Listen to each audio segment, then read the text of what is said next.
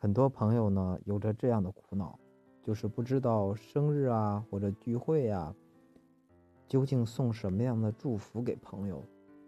我呢研究了一句话，你说出这句话，你放心，保准让你的朋友对你刮目相看。